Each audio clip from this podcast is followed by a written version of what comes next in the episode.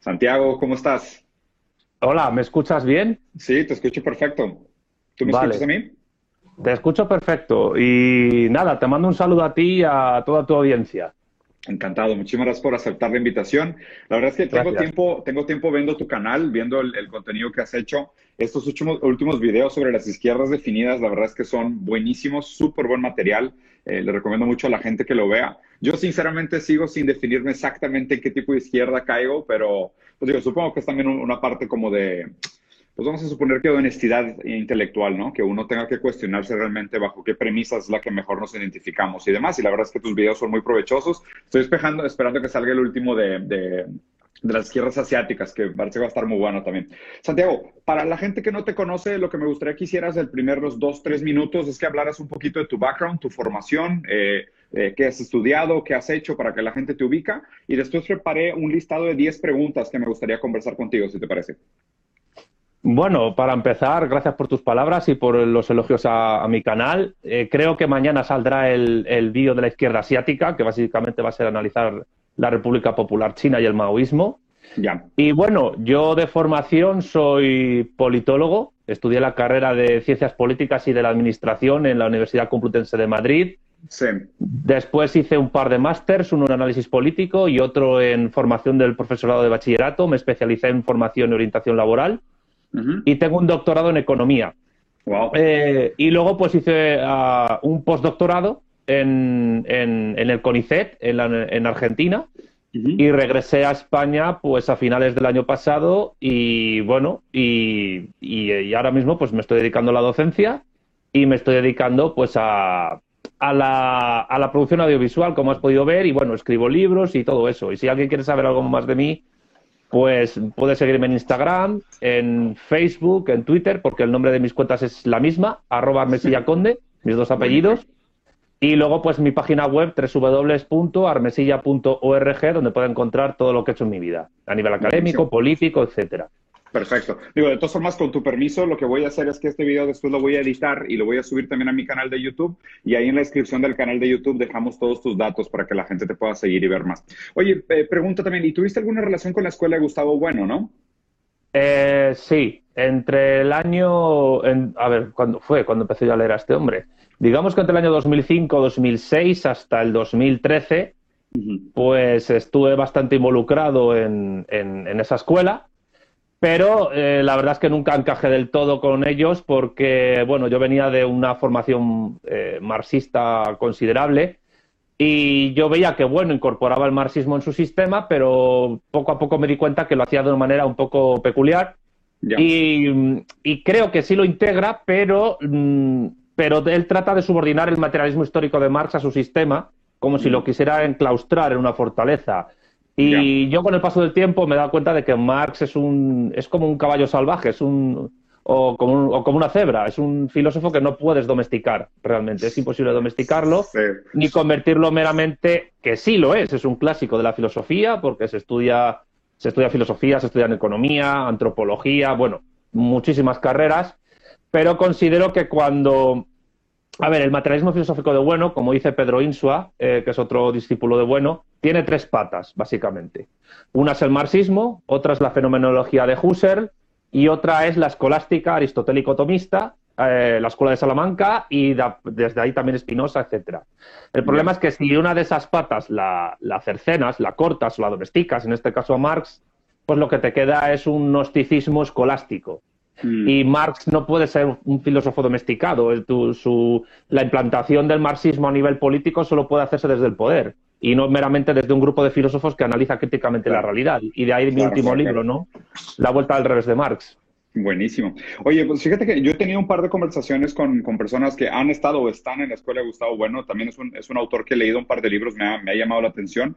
Platicamos con Ernesto Castro, yo y mi hermano, hace un par de meses, tipazo, muy buena gente. Platicamos con Carlos, Carlos Madrid, también tipazo, matemático, muy, muy educado, una persona increíble. Muy buenas conversaciones. y, y, y, concuerdo contigo, o sea, yo también, o sea, le veo mucho valor a muchas posturas de Bueno. De hecho, tengo un par de preguntas. Eh, específicas para el tema de bueno, pero si quieres dejamos eso por ahí. La manera como te quiero plantear las preguntas hoy van a ser un poco de preguntas un poco trolles, ahorita vas a ver por qué, en el sentido troll, y a medida que vaya pasando la conversación vamos a ponernos un poco más serios con el tema. ¿Por qué? Porque creo que eh, mi lectura, y a fin de cuentas el trabajo que hago yo, que es más de divulgación, o sea, es más como sofismo, más, ¿sabes? Simplemente le llamo cariñosamente como filosofía artesanal, ¿sabes? En el sentido muy de nivel de cancha, casi como una cerveza artesanal contra la filosofía profesional, rigurosa, académica y demás. A mí lo que me gusta realmente, me apasiona el tema porque me gusta leerlo y creo que tiene una funcionalidad muy importante que ha quedado rezagada en la, en la modernidad, ¿no? Entonces, voy a empezar con estas preguntas un poco más troles porque creo que se hacen buenos videos y son preguntas que están en el discurso público y son preguntas muy fáciles de contestar, pero la gente raramente se las cuestiona, ¿no? Entonces, la primera, la primera pregunta que te voy a hacer, que es la pregunta más troll de toda la historia, es ¿se puede tener iPhone y ser comunista? ¿O qué opinas de esta crítica a Dominen de cómo puedes tuitear desde tu iPhone y hablar a favor del comunismo? Bueno, esa pregunta sería, no sé, sería tan absurda como se puede ser cristiano y tener siervos de la gleba.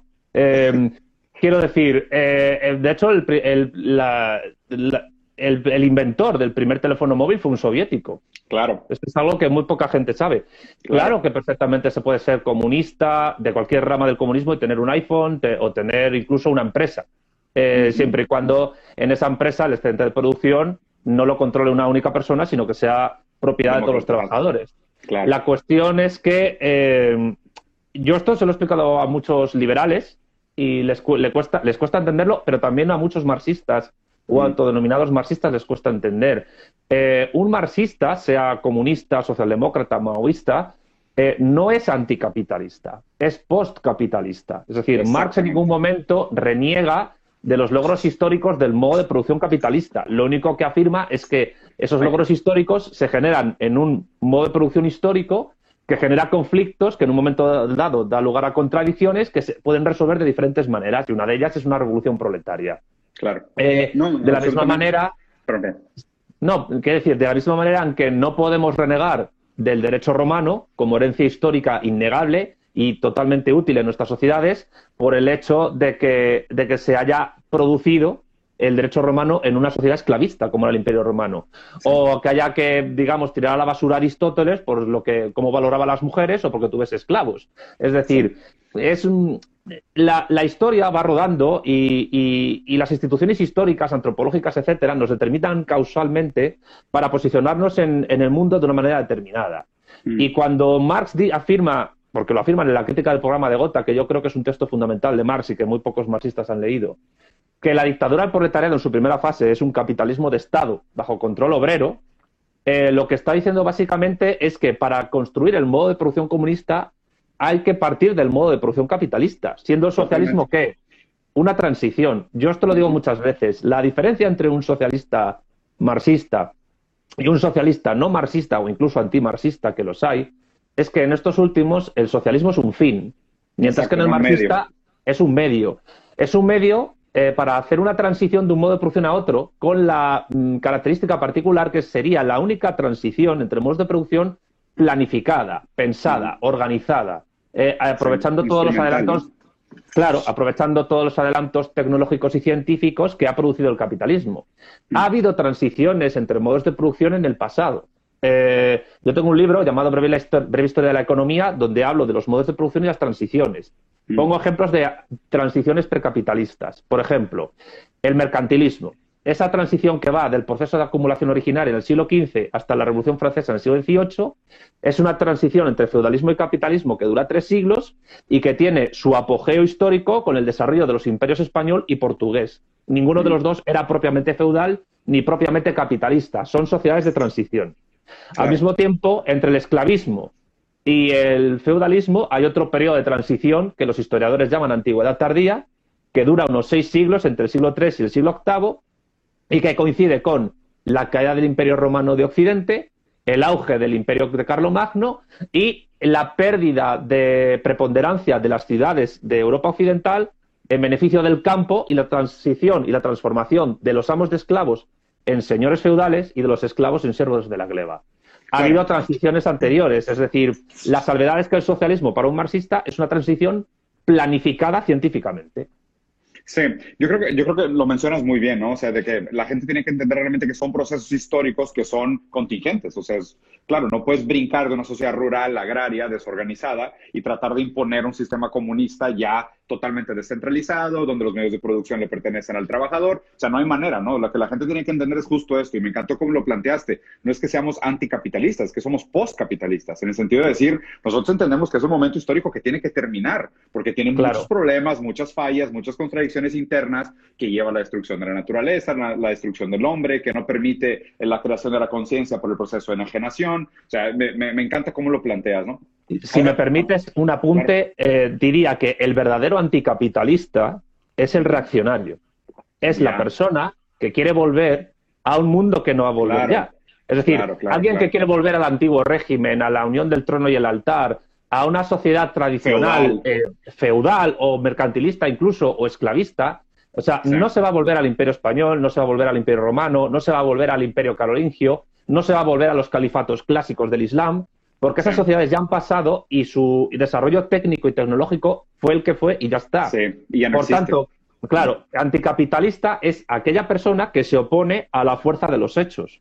Por supuesto. O sea, más bien me encanta la idea del postcapitalismo en el sentido de, o sea, como el, como el experimento que se intentó hacer en Chile. O sea, pensar en un ciber, cibersocialismo, ¿no? Decir, vamos a usar el mejor desarrollo de la tecnología que nos, que nos proporcionó el capitalismo, pero ahora sí en una, en una manera más justa, más igualitaria, que busca el progreso de una manera pues más sustentable, ¿no? O sea, completamente de acuerdo.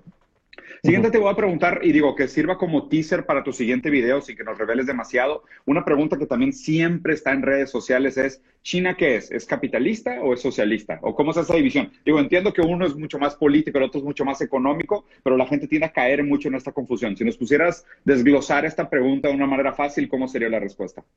Ah, la manera más fácil y sencilla de responder y más corta es que es ambas cosas.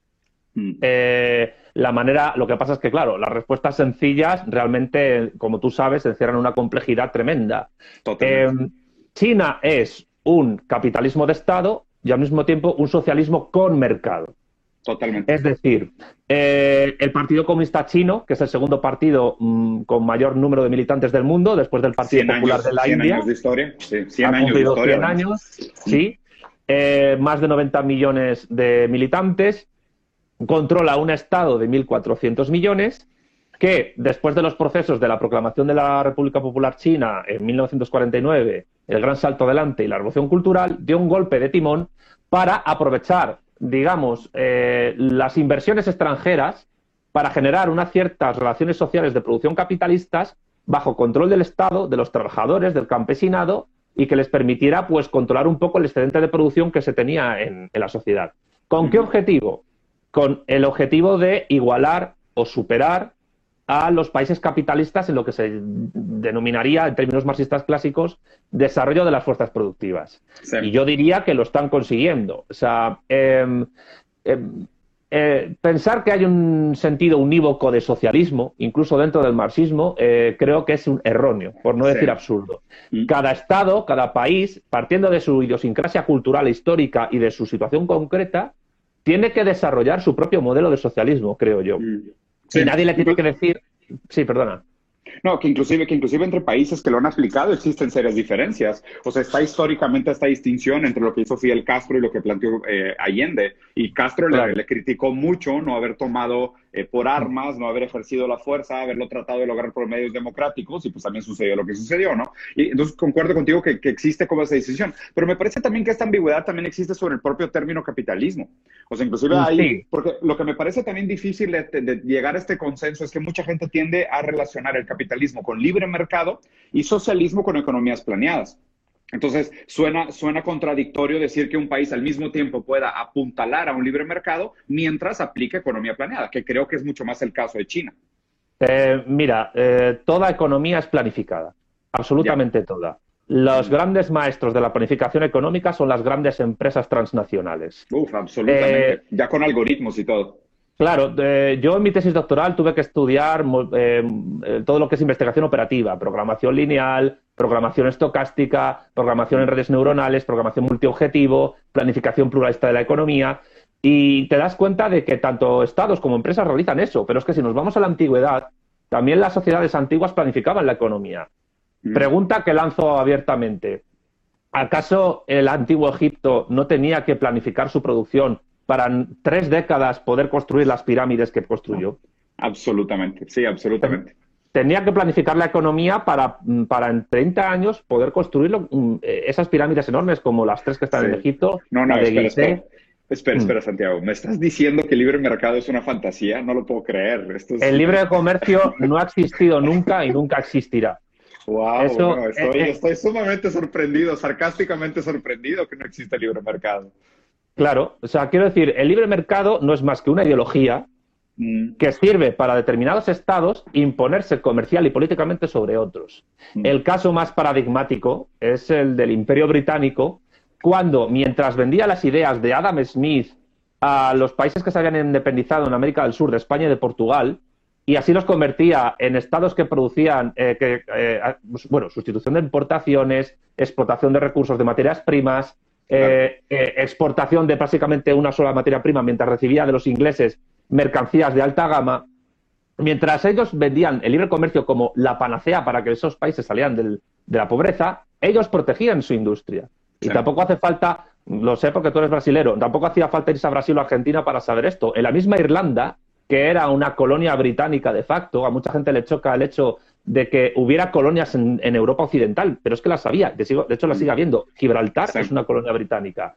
Pues en, Irlanda, en la época de la hambruna desde mediados del siglo XIX, mientras los ingleses podían comerciar libremente sus manufacturas a Irlanda, impedían que los irlandeses exportaran sus, sus alimentos a Inglaterra. Y de ahí vino en parte la hambruna y tuvieron que, bueno, se tuvieron que, murieron casi dos millones de personas, hubo un éxodo irlandés a Estados Unidos tremendo y, básicamente solo podían comer patatas. Es decir, el libre comercio es una gran mentira, es una de las grandes mentiras de la sociedad contemporánea.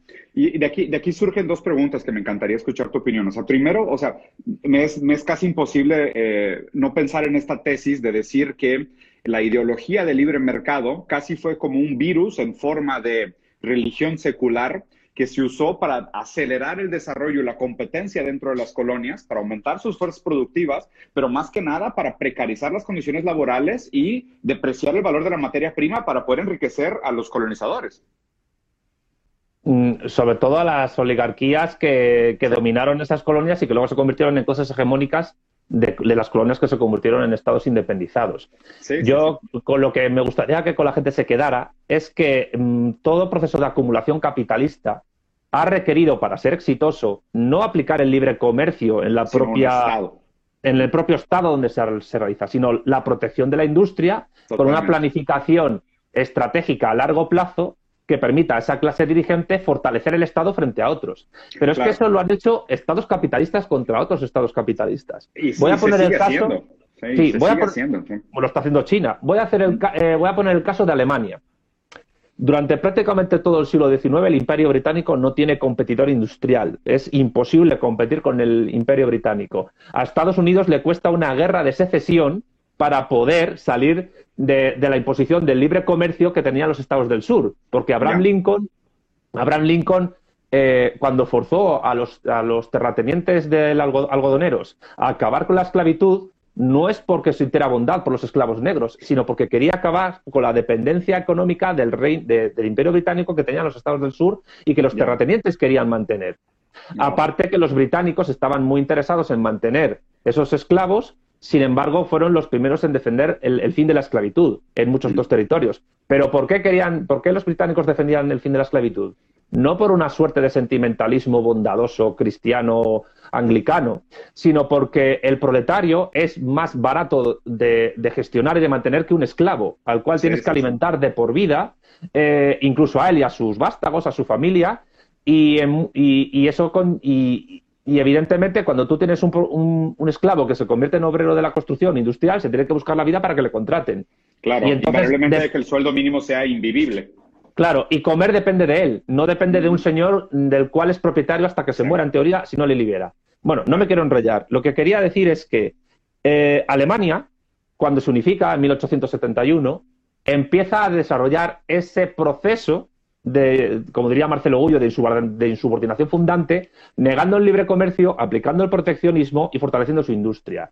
En un primer momento les cuesta muchísimo, porque tienen que producir productos que compitan con el imperio británico y cuando los alemanes empiezan a acercarse a la calidad de los británicos, entre otras cosas porque realizan espionaje industrial y piratería, como los, los chinos en, en, los 80 y en los 90, tú ya tienes una edad y te acordarás de esas consolas infames de videojuegos que se hacían en China, que en vez de Nintendo se llamaban Nimpondo, eh, y, que eran básicamente. Juegos. Sí, claro. claro, tenían una consola con 100.000 juegos de la NES.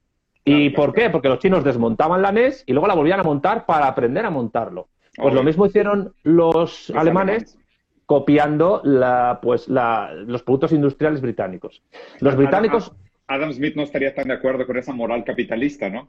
Bueno, Adam Smith es que es uno de los autores más, menos leídos por los liberales. Eh, a, lo que, a lo que quería ir, fíjate qué curioso, la etiqueta Made in Germany, que es símbolo hoy de prestigio, de prestigio económico, industrial, de productos de alta gama y de alta calidad, en un primer momento, en el siglo XIX, los británicos consiguen que se imponga para distinguirla de sus productos porque eran de peor calidad. Lo, que, lo bueno que hicieron los alemanes es que supieron subvertir una etiqueta de desprestigio, el Made in Germany, para convertirla en una etiqueta de prestigio. Pero mm. precisamente porque las élites alemanas, eh, su capitalismo tuvo que competir con el Imperio Británico y no se creyeron en el libre comercio. Y antes has mencionado que hay muchos tipos de capitalismo. Es decir, no es lo mismo la economía social de mercado que los inicios del capitalismo manchesteriano, que los modelos de estado del bienestar de Francia, España, Italia, etcétera. No tienen nada que ver. Sí, y una pregunta, eh, Santiago, en tu opinión, entonces, o sea, yo lo que yo lo que veo en este momento como de un resurgimiento tan grave de la derecha, en un sentido también este a ver, este resurgimiento del pensamiento liberal, que realmente es como un refrito, ¿no será esta nostalgia de un, de un pasado que nunca existió? O sea, este, esta, esta protección de las ideas del libre mercado se esconden ellos atrás de la idea de que ah, el capitalismo realmente nunca ha existido, ¿no? Inclusive Gustavo Bueno tiene una crítica diciendo que el capitalismo es algo que no existe. Y tal vez lo que ellos protegen, obviamente al ser ellos idealistas y estar completamente en un mundo de fantasía, simplemente lo que dicen es, bueno, es que nunca se ha aplicado realmente la teoría del capitalismo. Por eso no podemos decir que no funciona, porque hoy vivimos realmente en un tipo de socialismo, keynesianismo, o sea, ganó Keynes y realmente nunca le dimos oportunidad ni a Mises, ni a Hayek, ni a Rothbard, ni a ninguno de esos locos que, que, que realmente defendían la idea del libre mercado desde un minarquismo o desde un anarcocapitalismo. O sea, ¿sienten ellos una nostalgia de algo que nunca fue? A ver, vayamos por partes porque planteas eh, muchas ideas muy interesantes y muy juntas. En primer lugar, no es Gustavo Bueno el que afirme que el capitalismo no existe, es un discípulo mm. suyo ah, llamado Luis, Carlos Martín Jiménez que escribió un libro llamado El mito del capitalismo. Ah, libro que sostiene que no hay modos de producción, sino estados con sus propias relaciones sociales y económicas. El problema de ese planteamiento es que no entiende que los modos de producción se han impuesto a través de la dialéctica de estados y de imperios. Claro, el Estado no puede dar legitimidad a la propiedad. Si no hay Estado, no hay propiedad. No, es que básicamente los modos de producción se imponen en las formaciones sociohistóricas por la acción de, clases dirigentes sobre, sobre, sobre, grandes superpotencias. Tú no puedes entender el capitalismo sin Estados Unidos y sin el Imperio Británico antes. De la misma manera que tú no puedes entender el esclavismo sin el Imperio de Alejandro Magno y sin el mm. Imperio Romano. Ni puedes mm. entender el mercantilismo sin el Imperio Español y sin el Imperio Portugués, que, ah, con el Tratado de Tordesillas se, repartieron el mundo. Es decir, esa tesis de Luis Carlos Martín choca con la que yo defiendo en breve historia de la economía. Luego, en segundo lugar, eh, yo creo que lo que le pasa a muchos llamados liberales es que eh, defienden un capitalismo irreal frente al capitalismo realmente existente. Yo tengo como hipótesis hace tiempo que ningún empresario serio, ningún capitalista serio, jamás. Quiere capitalismo.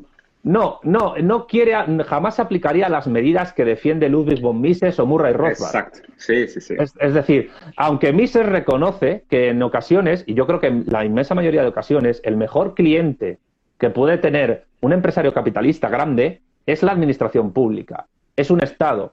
Porque si, si, en la red de carreteras y de infraestructuras, de comunicaciones que un Estado posibilita, porque un Estado, aparte de ser un conjunto complejo de instituciones de opresión de una cosa sobre otra, es más cosas. Es control de territorio, control de población, control de recursos naturales y control de patrimonio histórico, frente a otros estados que hacen lo mismo.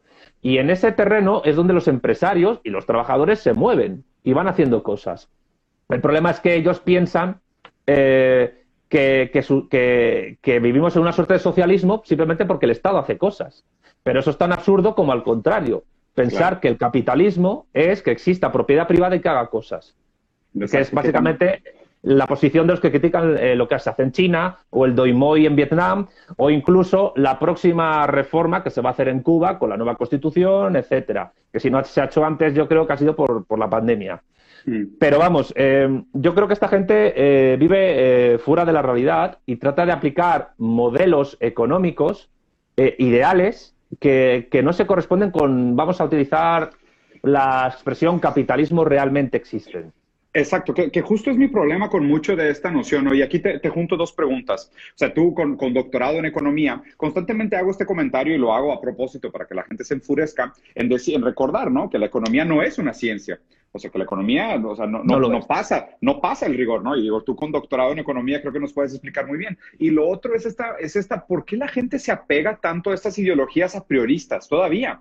O sea, es por, o sea, ¿por qué existe este dominio de ideologías y, principalmente de filosofías o dogmas inclusive, que, que, simplemente se basan de estos criterios a priori, los, los, axiomas del comportamiento humano que se plantea en Mises y Rothbard? O sea, ¿cómo, ¿cómo, la gente todavía puede creer ese tipo de cosas en la época en la que vivimos? O sea, ¿cuál, cuál, es, la, cuál es la intención? ¿Cuál es la justificación? Bueno, yo creo que hay una mezcla eh, de revestimiento de supuesta ciencia de pensamiento mágico porque para mí la praxeología de Mises es puro pensamiento mágico. Es decir, en el, momento en, que, en el momento en que Mises afirma en la acción humana que las mercancías son producto de la mente, como si entre la mercancía y la mente no me dieran las manos, y, y, las manos del que opera para producir las mercancías es lo que permite relacionar el mundo en, torno nuestro con, nosotros mismos, con nuestras operaciones, entonces ya vemos que hay un problema. Eh, la, cosmovisión que tiene de la economía política la escuela austríaca, mm, hablo en particular de la escuela austríaca para no enrollarme ni hablar de la escuela de Chicago, sí, sí, eh, la, escuela de Lausana, la de Las Vegas, etcétera, o el agorismo, es idealismo filosófico mm, puro y duro. ellos conciben que ellos conciben que los mercados son productos mentales, son productos de la idea. Por eso afirman que el valor es subjetivo y que una mercancía que, se ha trabajado pero que nadie la compra no vale nada. Pero es que Marx afirma que el producto se objetiviza en la producción y que se, subjetiviza en la realización, en la compra. Y Marx afirma que, si, que también afirma que si nadie compra esa mercancía, esa, no, se subjetiva, no se realiza el valor. Pero sin embargo, sin embargo, en el proceso de producción que se ha realizado para llegar a esa mercancía final, aunque no se venda, se ha producido plusvalor que tiene que servir para que el capitalista, pues a lo mejor tape agujeros que tiene la empresa, pague impuestos, eh, cubra pérdidas, etcétera. El plusvalor no es únicamente, eh, eh, no es la única fuente de, enriquecimiento que tiene el empresario. Tiene muchas otras. Desde la venta y el comercio hasta acuerdos comerciales con entidades privadas y públicas, por supuesto. No, totalmente. Está todos los, los, acuerdos de fuerza y demás, muchas cosas claro. como que deja por fuera convenientemente para desvalidar la idea de la, teoría de valor. La, digamos que el factor eh, único y, extraordinario del plusvalor es que es, no es la única fuente de riqueza, pero sí es la única fuente de explotación del capitalista sobre el, sobre el trabajo. Sobre el Es ese, es ese extra, ¿no? O sea, es ese extra que es robado del, del, valor real del trabajo, que el capitalista se lo autoasigna y se lo quita realmente al, al obrero que le imprimió valor a aquello que está haciendo a través de la producción. Bueno, ni siquiera lo roba. Eh, hay muchos liberales, eh, atención por lo que voy a decir, hay muchos liberales que afirman que los impuestos son un robo, pero que el plusvalor no lo es.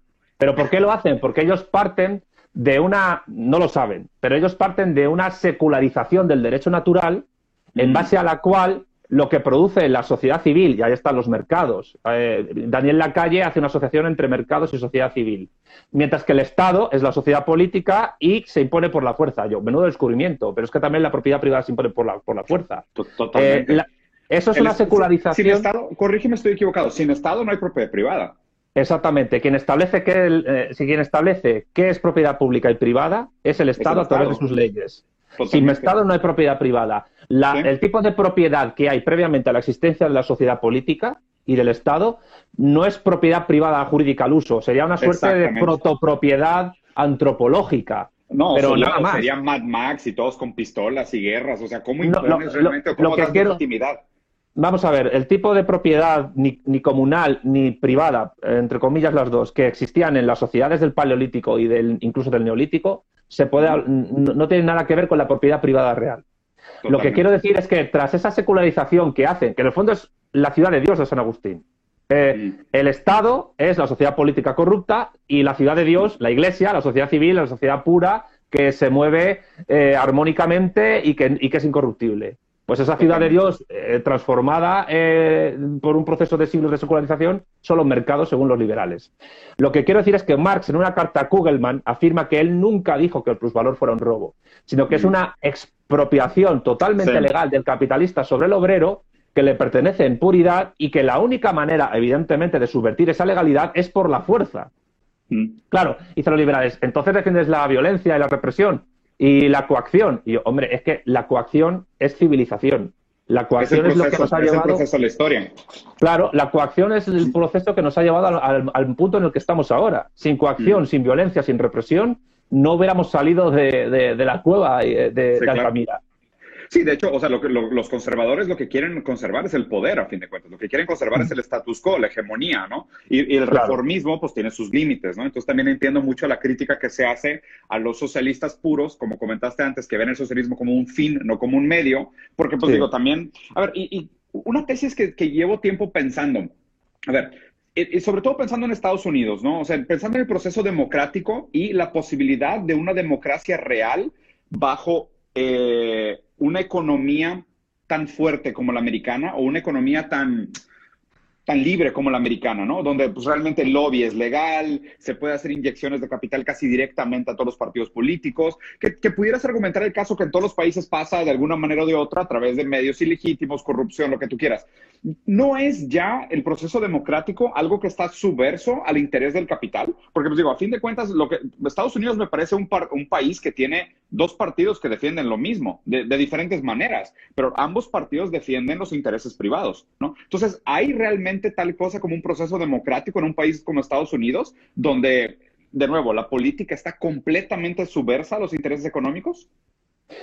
Mm, bueno, esa pregunta es muy compleja y, no se puede responder de manera simple, evidentemente. Mm. Eh, a ver, yo para empezar lo que diría es que eh, hablar de democracia pura o de democracia real frente a democracia falsa me parece un error, no me parece mm. materialismo. nos llevaría a una suerte de fundamentalismo democrático que, que, me parece erróneo para analizar la propia realidad. Es decir, es como cuando la gente dice, es que los talibanes no son demócratas. Eh, hay que condenarles. Y yo, a ver, mm, a mí los talibanes me producen muchísima, o sea, me dan asco realmente, pero han controlado en 11 días un país sin apenas gastar eh, recursos y van a aplicar la Sharia y no le queda más remedio a China, a Rusia y a otros países que entenderse con ellos para poder tener inversiones allí.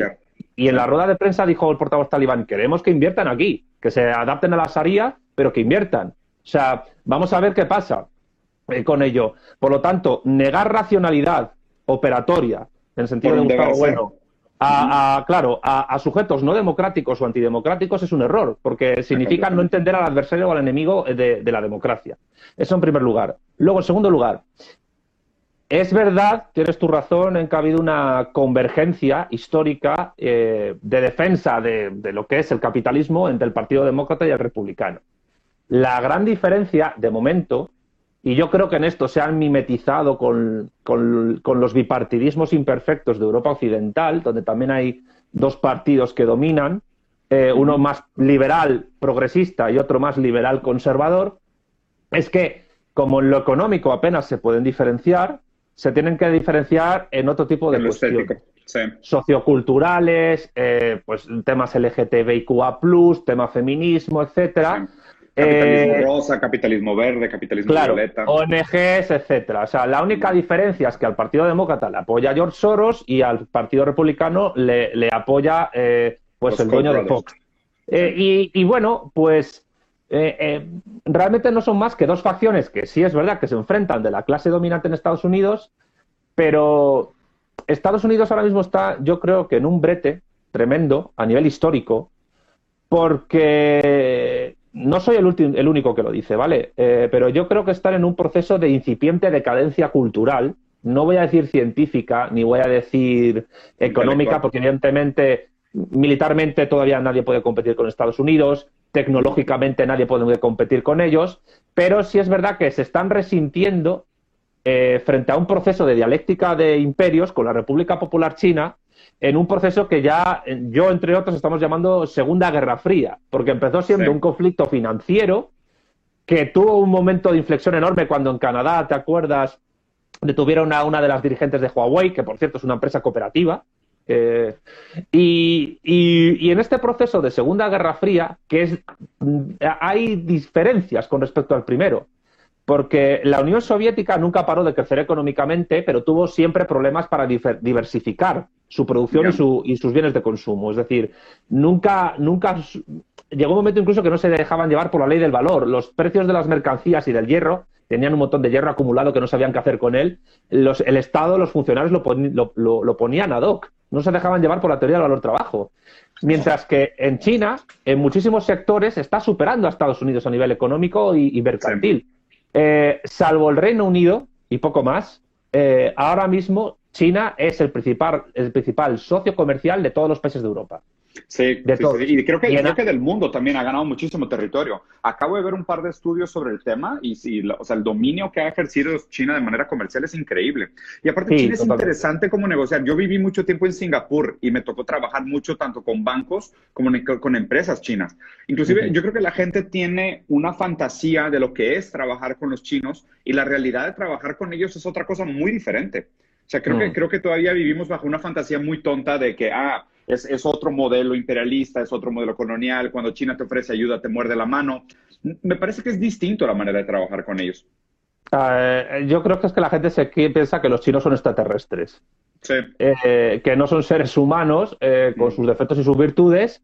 Mm. Y yo lo único que puedo decir es que mm, se trata de un Estado con 1.400 millones de habitantes, que sigue siendo el Estado más poblado de la Tierra, y todos esos 1.400 millones de habitantes están dirigidos, combinando centralización y descentralización de la producción, de la distribución, el consumo, etcétera, por un partido político muy bien organizado que para entrar en él, por cierto, siguen un proceso muy parecido al, al del funcionariado chino histórico. En China nació el funcionario como profesión. Eh, para poder militar en el Partido Comunista Chino tienes que pasar un proceso que dura dos años y medio. No entra cualquiera al Partido Comunista Chino. Y al mismo tiempo controla un ejército muy poderoso, que es el Ejército Popular de Liberación, que como sabes se formó durante la larga marcha en el, proceso de revolución china, que duró varias, varias décadas, y que, es el, ejército con mayor número de efectivos del mundo. Evidentemente, todavía ese ejército no puede competir a nivel de armamento con Estados Unidos. Pero es que a lo que voy, eh, concluyo, concluyo. Eh, lo que quería decir es que en esta Segunda Guerra Fría, eh, el resultado de la misma podría ser distinto al de la primera. Y eso es algo que en Estados Unidos creo que no están preparados para asumir. Y estoy diciendo una hipótesis que puede no darse, evidentemente, pero es, una, es una hipótesis que se puede dar creo que la población estadounidense, ni, ni, los trabajadores, ni la clase burguesa están preparados para digerirlo. Y lo peor de todo, y lo más grave, y lo que tiene que tener unas consecuencias terribles, porque China no es un Estado-nación meramente, es un Estado-civilización, es que en ese proceso de decadencia que yo creo que se está iniciando, a todo lo que es el ámbito directo de influencia cultural de Estados Unidos, que es básicamente todo lo que va, todo lo que es el patio trasero del Río Grande hasta Tierra de Fuego, la Unión Europea, Australia, Nueva Zelanda, etcétera, nos va a arrastrar con ellos. Entonces, mm, en este siglo van a pasar muchas cosas y hay que empezar a digerirlas. Justo, justo me conectas perfecto con las últimas preguntas que te quería hacer. Digo, tenía, tenía una pregunta que, creo que voy a dejar fuera, que es sobre el fracaso de Chile, el fracaso del neoliberalismo. O sea, ¿cómo, cómo explican los neoliberales o los liberales eh, la cantidad de manifestaciones que hay ahorita en Latinoamérica? O sea, yo creo que mm. realmente Latinoamérica ahorita es el frente de batalla más importante del mundo para entender este cambio de proceso hegemónico histórico, porque... siempre lo ha sido. Siempre lo ha sido, exacto. Y creo que, por ejemplo, países como Brasil, Argentina, Colombia, Chile, o sea, Cuba, ni se diga, Argentina, o sea, muchos países, son, países que tienen una historia muy profunda de cómo hemos lidiado nosotros con estos intentos. Pero lo, que me parece siempre absurdo es que la gente tiene esta discusión un poco bipolar y muy sesgada sobre lo que es la política en América Latina, pero no acaban de entender que invariablemente que se mueve un poquito la aguja hacia la izquierda, un poquito la aguja para la derecha, no hay realmente un progreso, no hay realmente un cambio, una mejora en la calidad de condiciones materiales de la vida de la gente, porque la plusvalía toda se delega al hemisferio norte.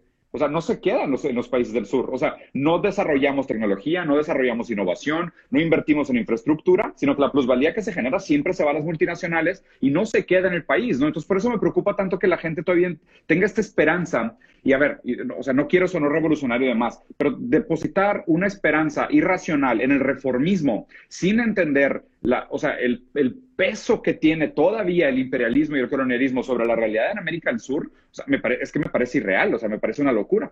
Bueno, y no olvides a México, que es el país que en el fondo está en peor situación. Aquí estoy. Eh, yo claro, claro. Eh, a ver, es que mm, tú y, yo nos, tú y yo contactamos después de que yo participara en un debate en el canal de un tío blanco hetero sobre, ah, sobre lo que estaba pasando en Cuba. Eh, ahí coincidí con un chico argentino liberal, eh, tipito enojado, eh, y claro, mm, él decía que las manifestaciones en Cuba eran por ansias de libertad. y, las de, Chile no.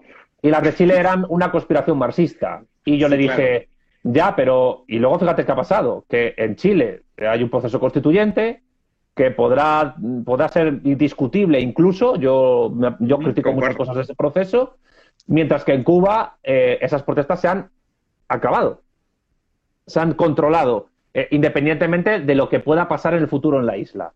El caso es que mm, cuando, cuando en un caso lo ves como una conspiración y en el otro como ansias de libertad, pues está siendo bastante...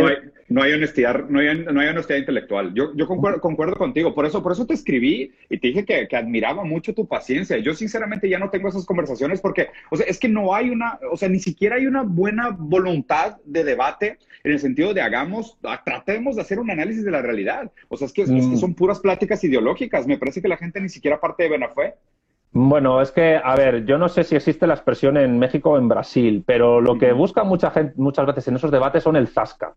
Eh, no, no, el, zasca el zasca en España se aplica en plan, oh, fíjate lo que le ha dicho, le ha humillado, le ha dejado ah, destrozado.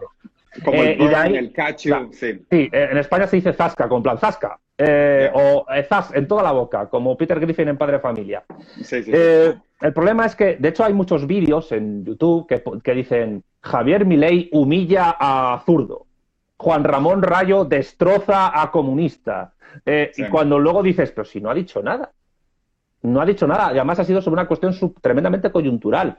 Y yo parto de la base que los argumentos de, estas personas, que en algunas cuestiones técnicas pueden ser acertados, a nivel global, la ontología de la que parten es un absoluto despropósito, no tiene ningún sentido.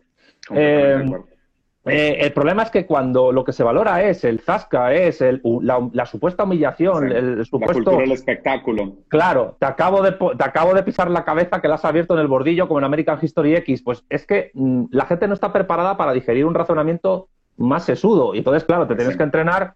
Aparte que, fíjate, yo parto de la base que los marxistas, cuando actúan en, en el ámbito tanto académico como político como mediático, tienen que hacer un esfuerzo triple eh, que el resto de, contertulios, tanto liberales como socialdemócratas. En primer lugar, porque es muy difícil ver en un debate televisivo eh, de máxima audiencia a un marxista bien formado. Se suelen traer a gente mm, que hace, caricatura o que le sirve para mostrar una imagen de, que dé desfigurada sí, al materialismo histórico, al materialismo político, etcétera.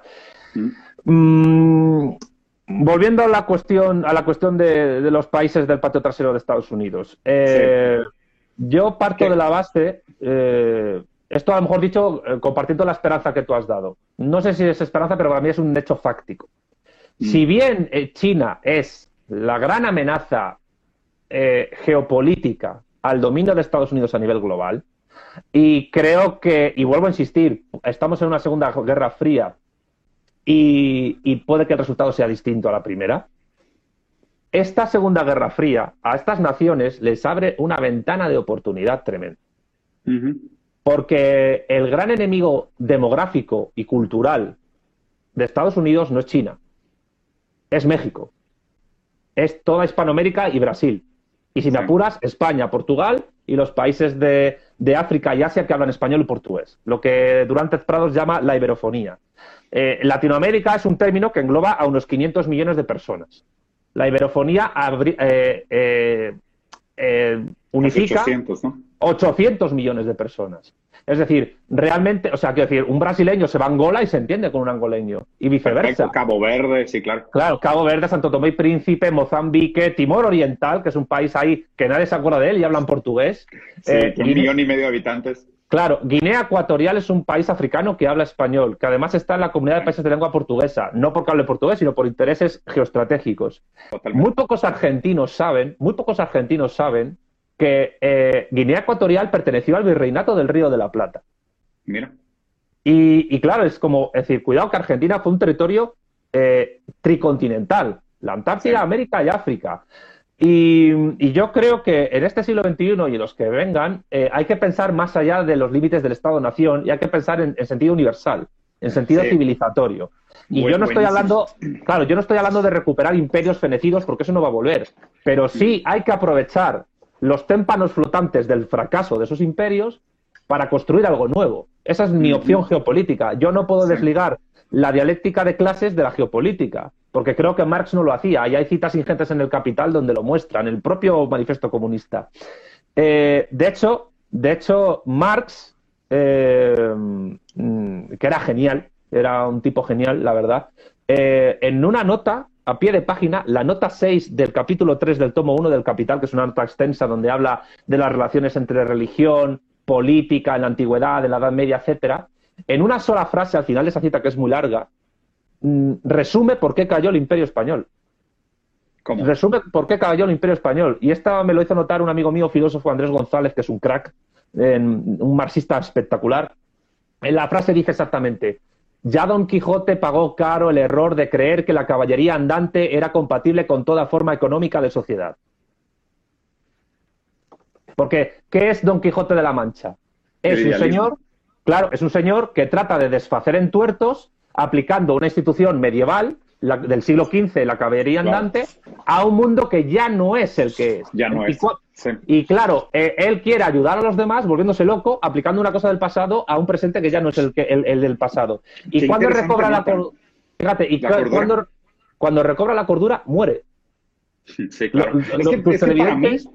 Sí, es que para mí me, encanta la lectura y siempre había tenido esta tesis de que realmente el Quijote es, es una gran burla al idealismo. O sea, Quijote se topa con la realidad y fracasa su apriorismo constantemente contra la realidad. Y no, nunca había escuchado esta nota de Marx, pero pues hace todo el sentido del mundo. Pero además es una obra pesimista totalmente. Eh, dicen que es una obra cómica. Yo no me he reído nunca leyendo el Quijote. Eh, de hecho, me gusta más el tomo 2 que el tomo 1. Pero es una obra pesimista porque es un loco, un idealista, que sin embargo eh, obra con buena voluntad, pero Cervantes está describiendo ya un mundo eh, en el cual ese, ese idealismo romántico no tiene nada que hacer, porque ya son las frías relaciones eh, comerciales las que se están imponiendo en el mundo. Entonces, ¿qué es lo que ocurre? Que un imperio como el español, que durante tres siglos trata de impedir el proceso de acumulación originaria que se está dando en Europa Occidental y hacer otro tipo de relación social, llega un momento en que ya no puede y cae cae porque el Imperio Británico lo derrota y encima lo parte en, una veintena de estados. Y si, Brasil no se partió, fue porque los británicos protegieron a los Braganza, que fueron de Lisboa a Río de Janeiro, y dijeron, no nos vamos a partir, y menos mal, pero estuvieron a punto los británicos de también conseguirlo. ¿eh? Eh, que, de hecho, aprovechando entonces este, este, contexto que me gusta mucho, ¿no? Yo, yo constantemente he mencionado esto que hablas tú, que, o sea, más bien la pregunta para mí es, ¿cómo va a ser Estados Unidos como un segundo lugar del mundo? No, o sea, porque concuerdo contigo.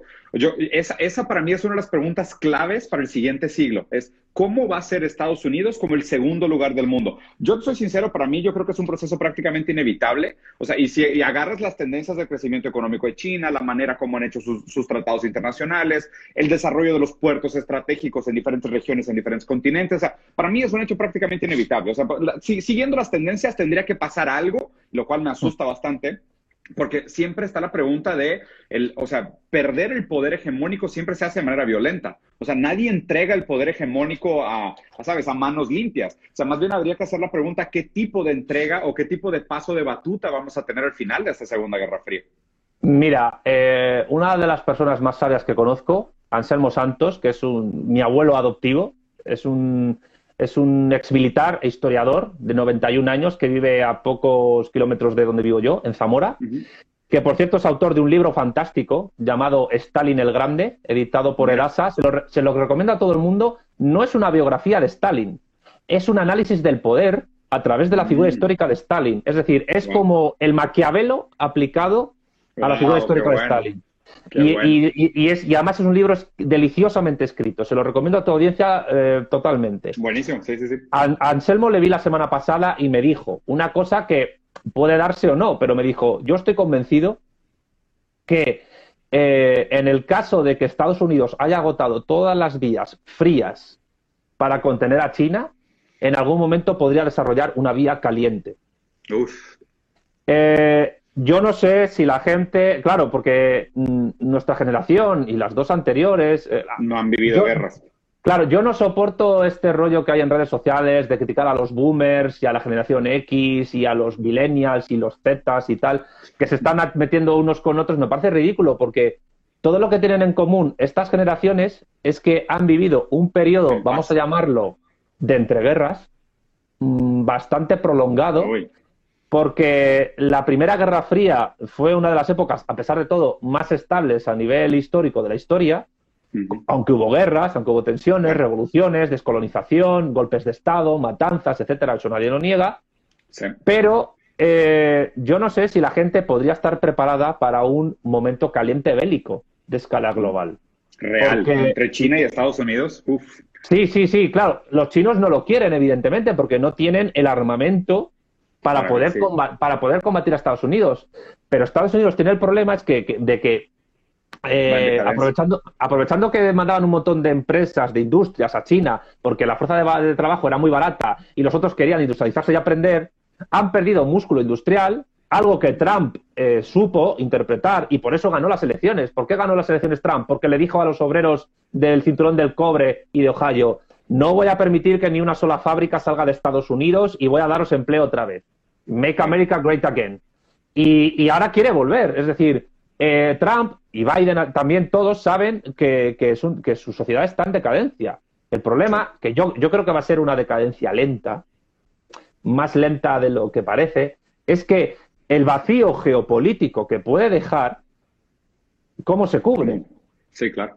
Es decir, porque, China, China nunca ha jugado este, este papel de policía del mundo, ¿no? O sea, China no, es intervencionista en ese sentido. O sea, donde Estados Unidos sí exporta libertad a bombazos y, con, drones, China nunca lo ha hecho. O sea, China hace tratados comerciales, hace acuerdos, hace vínculos, hace tratados, pero no se mete bélicamente en los países. O sea, concuerdo contigo. Y, y también hay un problema ahí de que, pues digo, Estados Unidos tiene un déficit asustador. La deuda que tiene Estados Unidos me, mata de pánico. No entiendo cómo la gente es capaz de, o sea, es que viven en una fantasía tan grande que, que vinculan un crecimiento de 2% del GDP con una deuda de 650% y para ellos les parece un crecimiento normal. O sea, cuando están, cuando están haciendo un agujero en el déficit absurdo, que es insostenible, es irresoluble. Y al mismo tiempo su dependencia y su crecimiento económico está directamente vinculado al fondeo de la máquina industrial y bélica. Y mientras no puedan conciliar este hecho de me endeudo, pero pues tengo que gastar dinero para mantener mi hegemonía económica en estos estados que tienen importancia geopolítica, o sea, e-, es, como dices, es, como una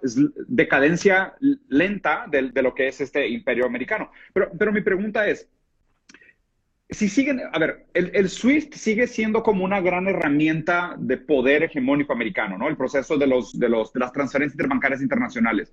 Y, ahí es donde creo que algunas tecnologías pueden ser subversivas y pudieran acelerar ese proceso de cambio histórico, ¿no? O sea, como blockchain, lo que está, no, no tanto criptomonedas, pero me parece que blockchain sobre todo puede jugar un papel muy importante para permitir que los países le saquen la vuelta, ¿no? A este, a este bloqueo artificial que proporciona el SWIFT.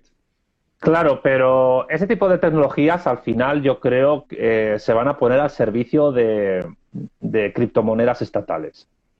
Eh, Estados Unidos que está probando ya su criptodólar, la Unión Europea su cripto... Eh, bueno, a eso iba ahora. Europa está con el cripto euro, por llamarlo de alguna manera, pero yo creo que eso va a costar mucho más de establecer porque la Unión Europea es un nido de tiburones.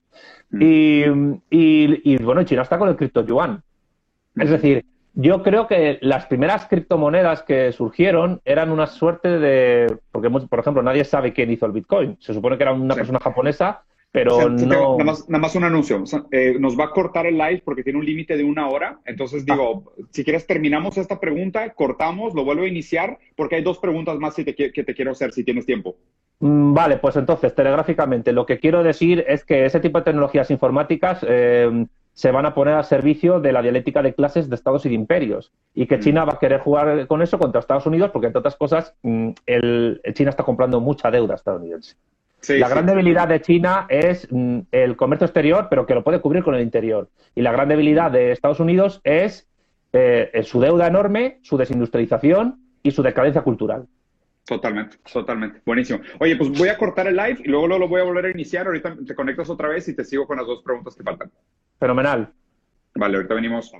Santiago, gracias por, por, volver. El otro ya quedó, ya quedó grabado, luego lo vamos a editar y ya en el de YouTube lo pego todo y voy a subir un solo video. Pero pues aquí en Instagram, como el límite es una hora, van a quedar dos. Oye, entonces, regresando un poquito, porque digo, la verdad es que la gran, gran mayoría de mi público es, es Latinoamérica. Entonces me gustaría que, que, platicáramos un poquito más sobre la situación latinoamericana, ¿no? Yo creo que hay, hay una serie de temas que, que me gustaría plantear contigo para escucharte, porque, a ver, yo como brasileño siento sinceramente un dolor enorme ahorita por lo que está sucediendo en mi país, ¿no? Me parece que eh, malamente Brasil, y viviendo en México y haber estado tanto tiempo en Brasil, está tan vinculado con, la política, la economía en estos diferentes países, me duele al ver que un intento de un movimiento emancipatorio de izquierda que fracasa tiende a dar lugar a una derecha bastante reaccionaria, inclusive protofascista, ¿no? Que es justo lo que está sucediendo en Brasil en este momento. O sea, Lula, eh, Dilma, el Partido del Trabajo, el, PT en Brasil, hicieron grandes cosas, grandes avances, tuvieron grandes progresos, invariablemente que tuvieron sus, escándalos políticos, sus robaderas y normal, que pues es prácticamente inevitable en Latinoamérica. El problema es que después viene una máquina de propaganda terrible, hacer como un lavado de cerebro de que pues todo fue culpa de la izquierda, ¿sabes? ¿no? El, el, tradicional Red Scare que le dicen en Estados Unidos, ¿no? O sea, entra millones y millones, millones de dólares para hacer toda esta maquinaria propaganda en contra de la izquierda, pinta todo de neomarxismo, lo cual es una estupidez, y después pues obviamente la gente mal informada este, viene y plantea pues una, una alternativa, que la alternativa es la economía, el libre mercado, el neoliberalismo, y vienen estos reaccionarios de derecha, ¿no? Y estos reaccionarios de derecha sumamente peligrosos, o sea, inclusive lo que está sucediendo en Brasil ahorita, Brasil va para 700 mil muertos por la pandemia, lo que se está haciendo ahorita en la CPI es casi como un tribunal de Nuremberg, porque lo que, lo que hizo el presidente Jair Bolsonaro es un crimen contra la humanidad, o sea, realmente es un tipo de genocidio, rechazó 15 veces compra de vacunas, para después promocionar tratamientos de tipo precoz que no tienen ninguna validez médica. Él mismo se asoció con una empresa, trató de comprar dosis con un dólar de ganancia cada uno. Una catástrofe, una catástrofe, ¿no? Y lo que me preocupa es que viendo diferentes países de Latinoamérica, veo que Brasil es el más avanzado políticamente en el sentido de que creo que está como un ciclo electoral adelante de los otros países. Y me preocupa porque muchos otros países parece que cuando la izquierda no logra su prometido de desvincularse del imperialismo, entregar realmente mejoras en las condiciones materiales de la gente para que exista un sentimiento de bienestar, no manifestaciones, que no sean tan susceptibles a la maquinaria propagandística de la derecha, lo que sucede es que después viene esta derecha reaccionaria. Y me preocupa porque sobre todo lo que creo es que eso va a pasar en México muy pronto. O sea, creo que, que pasó en Brasil y me parece que México es el próximo país que podría ser un blanco de un eh, populismo de derecha eh, reaccionario, inclusive protofascista. Hombre, Brasil y México son las naciones que más se parecen a nivel sociológico y de estratificación de clases de la región. Eh, siempre, lo he dicho. Son dos naciones con, mm, con desigualdades sociales muy, muy acentuadas. Muy Puedes encontrarte grandes súper ricos eh, en Brasil y en México y gente viviendo eh, en, la miseria prácticamente. Yo, yo, creo que una característica de, de Brasil a nivel, digamos, de partidos políticos muy importante que a mí me parece muy, que define muy bien lo que es la idiosincrasia del país, es eh, las enormes diferencias de, que hay entre la izquierda y la derecha a nivel de intereses políticos, incluso de política exterior. Claro. Porque mientras las izquierdas, tanto socialdemócratas, eh, comunistas, etcétera, el Partido de los Trabajadores, con Lula, Dilma Rousseff, etcétera, son eh, muy abiertos a tener muy buena relación con los países de su entorno hispanoparlante, y de hecho ahí está la ley del español que quería impulsar Lula y Dilma después, que yo creo que sería muy positiva para Brasil, porque voy a decir una cosa, Brasil tiene la oportunidad de ser el unificador de la región. Eh, o el, centro de gestión. Sí, o incluso, o incluso de la iberofonía, porque son 260 millones de habitantes. Y la cercanía a Angola es, bueno, es que están frente a frente, ¿no? El problema de Brasil, es, la frase de esta manera, ¿no? Es el país del futuro que nunca llega. El problema de Brasil es que tiene una derecha mm, una eh, articulada alrededor de una burguesía bandeirante feroz, que es la de Sao Paulo. O sea, Sao Paulo, San Pablo, como queráis, es la ciudad donde existe la burguesía más agresiva de toda América del Sur. Sí, sí, sí. Yo más agresiva, claro, más agresiva y más, eh, mm, más feroz a nivel de, negocios y de política, porque son herederos de los bandeirantes portugueses.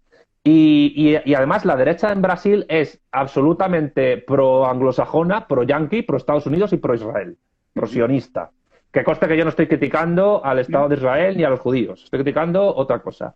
Eh, y al mismo tiempo, eh, eh, la iglesia evangélica, los evangélicos brasileros, y, quiero decir esto mm, con todo el respeto a las creencias de las personas, eh, pero los cultos evangélicos en, toda Iberoamérica, en Brasil, en México, etcétera, han sido básicamente una puerta por la que entraba el imperialismo estadounidense. Totalmente, absolutamente de eh, acuerdo.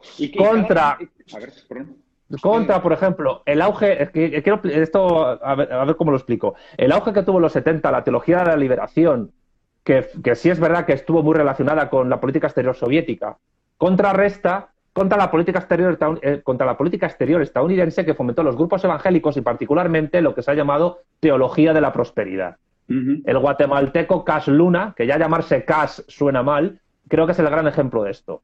No sé si conoces una institución llamada Instituto Lingüístico de Verano. No. Tiene su sede en Dallas, Texas. Eh, una de las personalidades más importantes de ese instituto fue el antropólogo Kenneth Pike que es famoso por haber establecido la distinción emic-etic en antropología. Emic es la perspectiva del sujeto estudiado, etic la perspectiva del sujeto que estudia. Pues bien, el Instituto Lingüístico de Verano, que es una organización protestante evangélica, además, eh, que, controla la web ethnolog.org, que es la que se dedica a calcular la población que en el mundo habla las diversas lenguas de la Tierra, esta organización se ha dedicado durante décadas a traducir la Biblia edición eh, evangélica, a lenguas indígenas. Ya. Con una característica muy particular. Eh, los nombres indígenas de los hebreos los ponían en la lengua que había traducido la Biblia, mientras que los nombres de los enemigos de los hebreos, por ejemplo de los egipcios, los ponían en la lengua indígena de una tribu rival, supuestamente rival. Y lo hacían para enfrentar, es decir, es una táctica de divide y vencerás. ¿Por qué crees que Chávez prohibió a determinadas iglesias evangélicas eh, eh, convertir a determinados pueblos originarios? Precisamente por esa táctica del Instituto Lingüístico de Verano. Eh, entonces, las iglesias evangélicas en muchos casos se han convertido en correa de transmisión, en tentáculo del imperialismo depredador de Estados Unidos sobre Brasil y otras naciones. No, y a ver, y, aquí, y aquí lo, que, lo que me encanta de esta dirección que estás planteando es que a fin de cuentas parece que estamos en un enfrentamiento de ideología contra materialismo. O sea, es, o sea mientras, mientras exista este apego infantil a una necesidad ideológica, eh, no, no, hay poca posibilidad de progreso, ¿no? Porque realmente los dogmas tienden a unirse para defenderse entre, contra el materialismo, o sea, contra la realidad. O sea, lo que se defienden es, pues, es que se junta toda esta fantasía de la economía con la fantasía del dogma, con la fantasía de la, del bien y el mal. O sea, las fantasías tienden a unirse, ¿no? O sea, los, los, los paranormales tienden a asociarse con lo paranormal. Hombre, mm, aquí apuntas a otro tipo de aspectos, ¿no? Pero yo creo que esto pasa en, todos los países democráticos, no solo en Brasil o en México, pasa en España, pasa en Francia. Absolutamente. Yo creo que uno de los grandes problemas de los grupos de izquierdas, o que se llamen de izquierdas, porque ya la izquierda y la derecha están tan fusionadas que o se distinguen el uso cultural o, o, nada. O sea, es como en plan, si soy de izquierdas tengo que escuchar a, cantautores protestes. Si soy de derechas, a Julio Iglesias. Y yo, ¿qué pasa? ¿Que una persona comunista no le puede gustarle Julio Iglesias? ¿O qué? Sí, claro. Es un poco. Ah, perdona la, burla, ¿no? Pero eh, el, uno de los grandes problemas y, eh, que existe ahora mismo es que no existe realmente una doctrina materialista fuerte. Concuerdo contigo. Que pueda organizar, tanto filosófica como políticamente, a grupos políticos. Eh, yo he propuesto, por mi parte, fusionar, que es lo que yo propongo en La Vuelta al Revés de Marx, mi último libro, fusionar el materialismo de Marx con el materialismo de Gustavo Bueno. ¿Por qué? Mm. Porque el de Bueno, el de Bueno no es un materialismo político al uso, pero tiene una capacidad crítica tremenda, demoledora. Mientras que el de Marx también tiene esa capacidad crítica, pero mientras que la, mientras que la de Bueno es una capacidad crítica académica, la de Marx es crítica política revolucionaria. Entonces yo creo que fusionando ambas, se puede, es mi propuesta, se puede llegar a un materialismo eh, es como si tú fusionas los dos núcleos atómicos.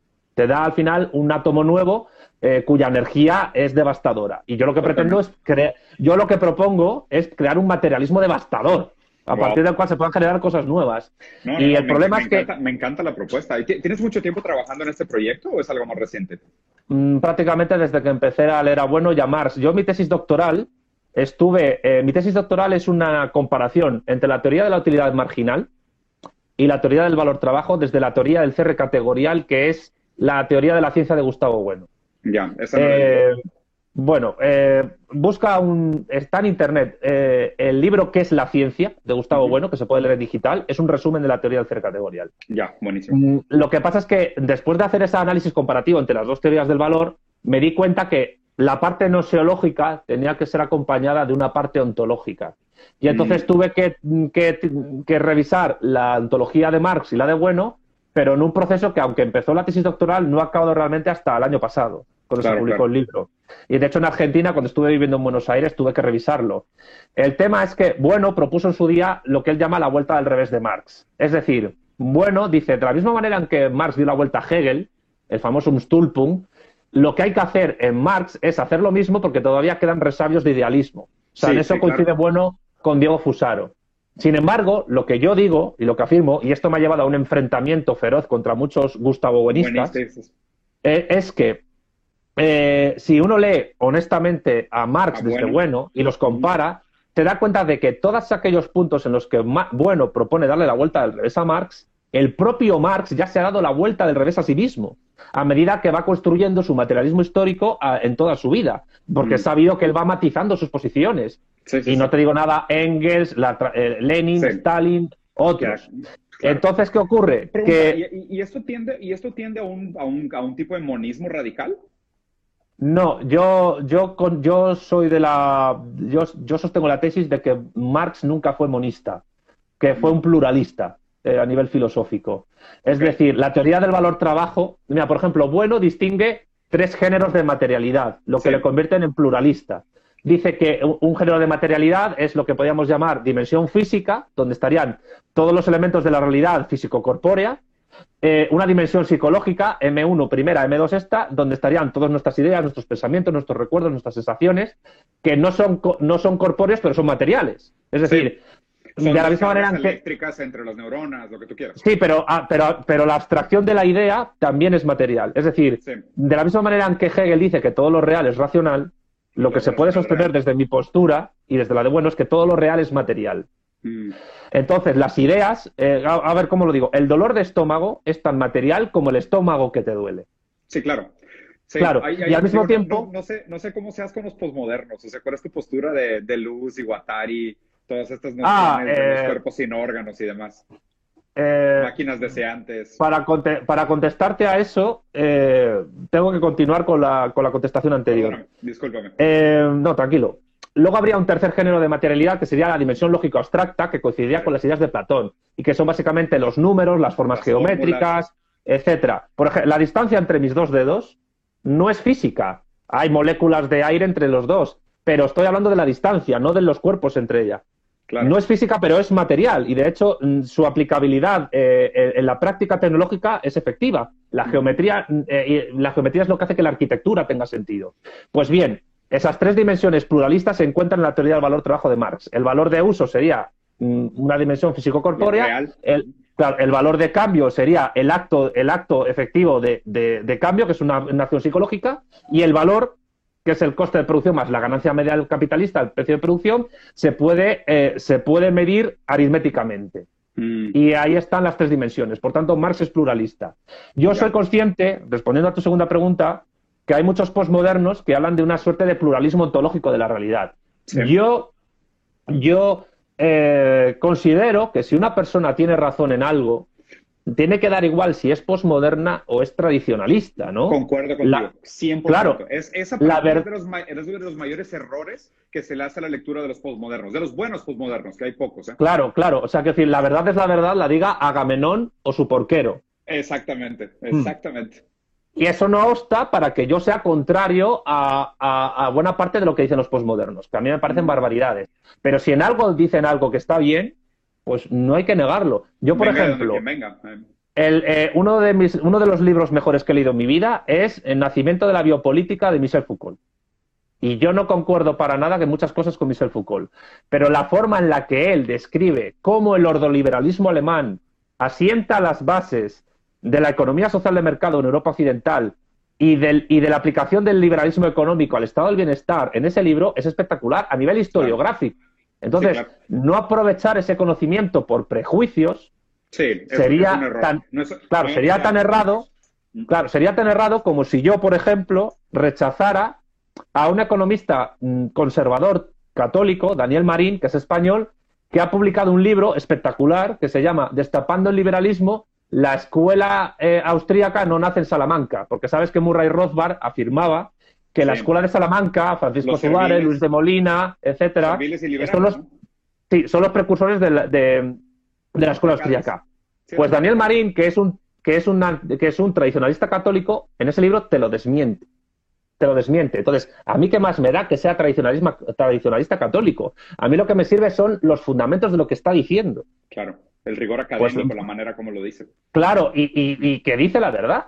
Es que nada tienen que ver Francisco de Vitoria con, con, con, Hayek, nada en absoluto. Sí. Oye, y una, y una pregunta, digo, la verdad es que, o sea, a mí, a mí me entretienen, o sea, a mí me entretienen muchas ideas posmodernas y concuerdo contigo, creo que la lectura correcta es esa, o sea, que realmente no importa quién lo diga, mientras uno sepa distinguir entre lo que es puro palabrerío y lo que sí es un intento de acercamiento a la realidad, me parece que hay que mm. saber distinguir y leer a diferentes autores. Y creo que algo hay en el posmodernismo que es interesante. Por ejemplo, lo raro, digo, de mi formación, ¿no? O sea, mi hermano sí es filósofo, tal cual, o sea, hecho y derecho de la, del King's College de Londres, y mi esposa es psicoanalista lacaniana de la Complutense de Madrid. Entonces yo crecí entre esos dos mundos, ¿no? Entre el psicoanálisis y, la filosofía, que son dos lecturas a las cuales pues, siempre he estado pegado, he leído prácticamente todos los autores, me gusta mucho y demás. Y, y, me encanta, por ejemplo, lo que hace Sisek con esta idea de hacer un psicoanálisis de la ideología dominante para regresar a lo real. O sea, casi como si, como si tratara de hacer una, una inversión de regreso, de Marx de regreso a Hegel, en el sentido de la única manera como podemos nosotros tener acceso a las condiciones reales, materiales, que construyen esas superestructuras hoy, es a través de algún tipo de posmodernismo, si quisieras ver el deconstruccionismo francés, el, psicoanálisis, lo que tú quieras, que es como lo que nos permite acercarnos a lo real que está por detrás de esas condiciones. No sé, no sé qué te parezca, o si simplemente es paja mental. Mm, hombre, mm, realmente, si lo, si, si lo piensas fríamente, tampoco es necesario hacer eso porque ya el propio Freud lo hizo en El malestar en la cultura. Sí, es que es un libro que decir, ahorita hecho. Él ya eh, utiliza el psicoanálisis, que para mí no es en absoluto una mm, ciencia ni tampoco una rama de la psicología.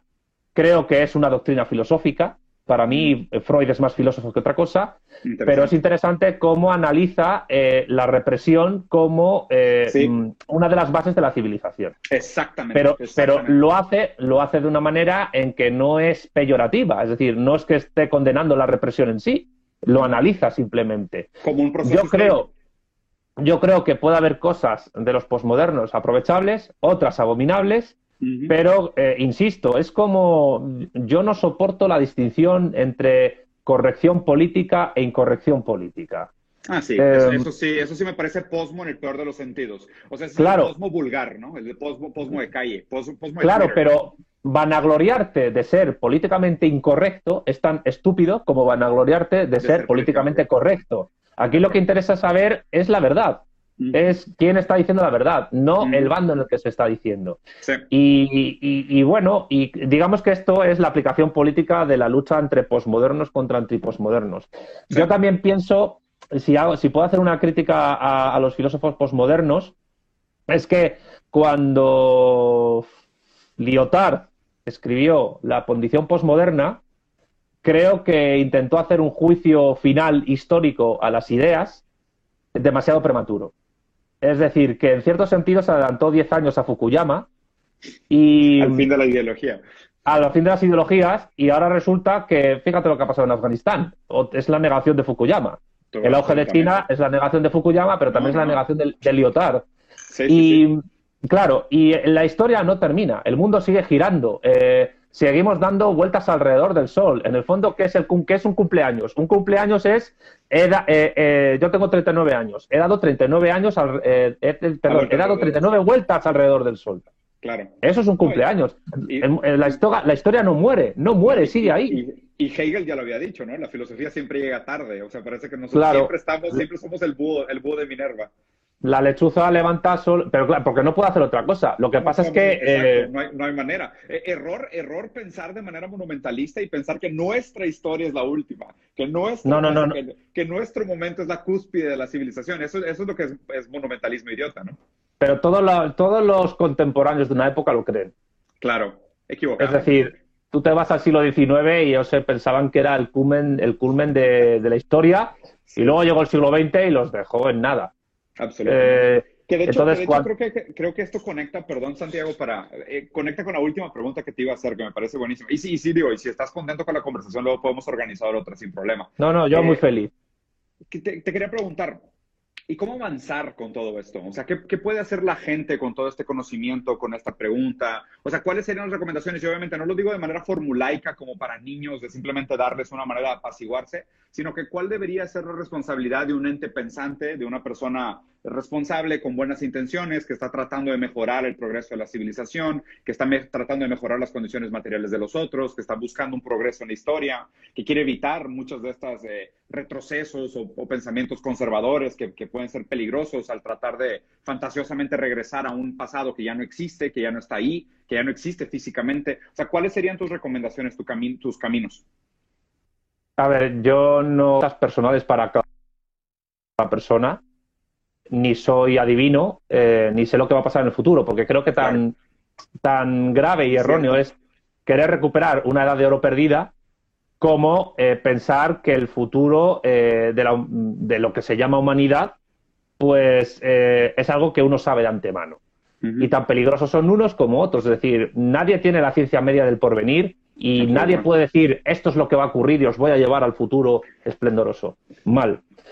Yo creo lo que sí podría decir es que mm, eh, la gente debería eh, tener la suficiente prudencia para no ya solo no creerse las mentiras de los ajenos, sino incluso eh, no creerse las mentiras de los propios, que a veces son igual o peores que las de los ajenos.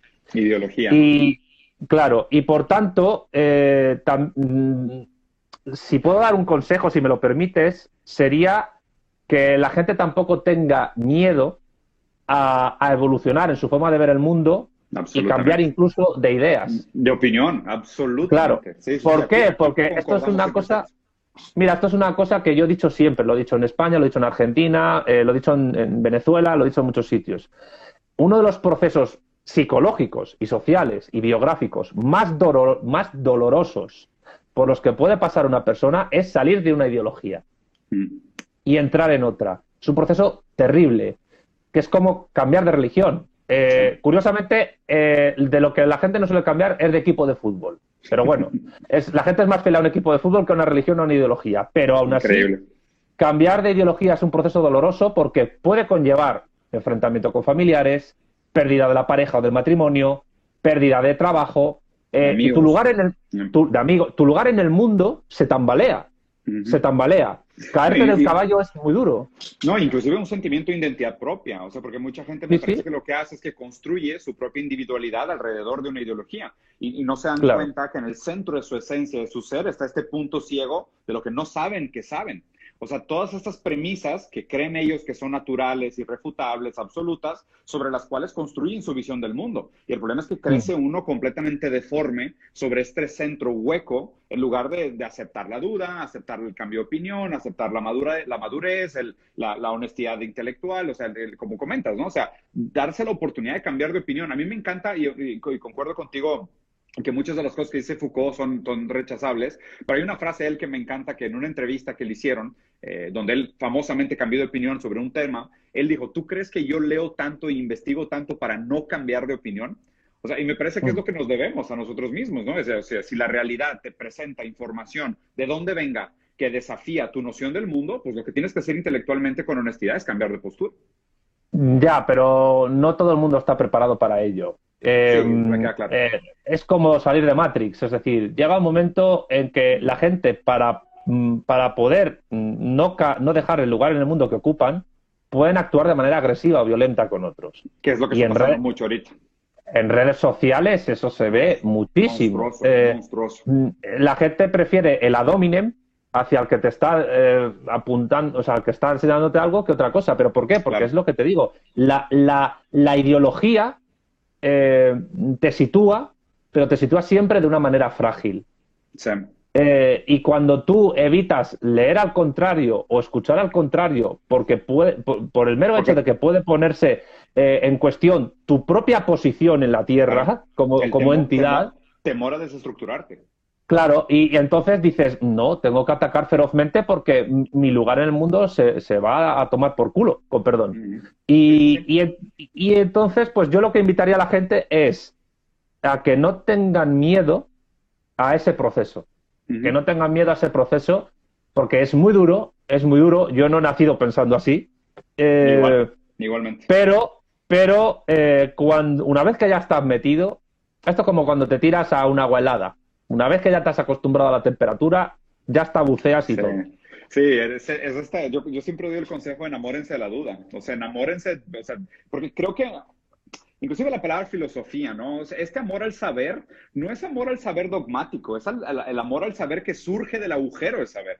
O sea, es, es, mucho más, es un amor a la duda en sí, al no saber, más que al saber como este conocimiento autoevidente, trascendental. O sea, me parece que el mejor consejo que se le puede dar a la gente es enamorarse de la duda en el mejor de los sentidos. Pero de nuevo, esto implica una gran fragilidad estructural, que es inclusive lo contrario a lo que se exige a nosotros socialmente, donde parece que lo que se te exige es tener una opinión sobre todo, tener una postura sobre todo, defender frenéticamente como si fuera equipo de fútbol la política o los partidos o las ideologías, y la gente construye, ah, pero a ver, también creo que hay ahí una relación entre el hecho de que en el capitalismo estamos alienados y como estamos alienados no tenemos realmente una capacidad de conciencia o de identidad y construimos estas monstruosidades patológicas de identidad colgadas de, pincitas, ¿sabes? Con una fragilidad inherente muy grande.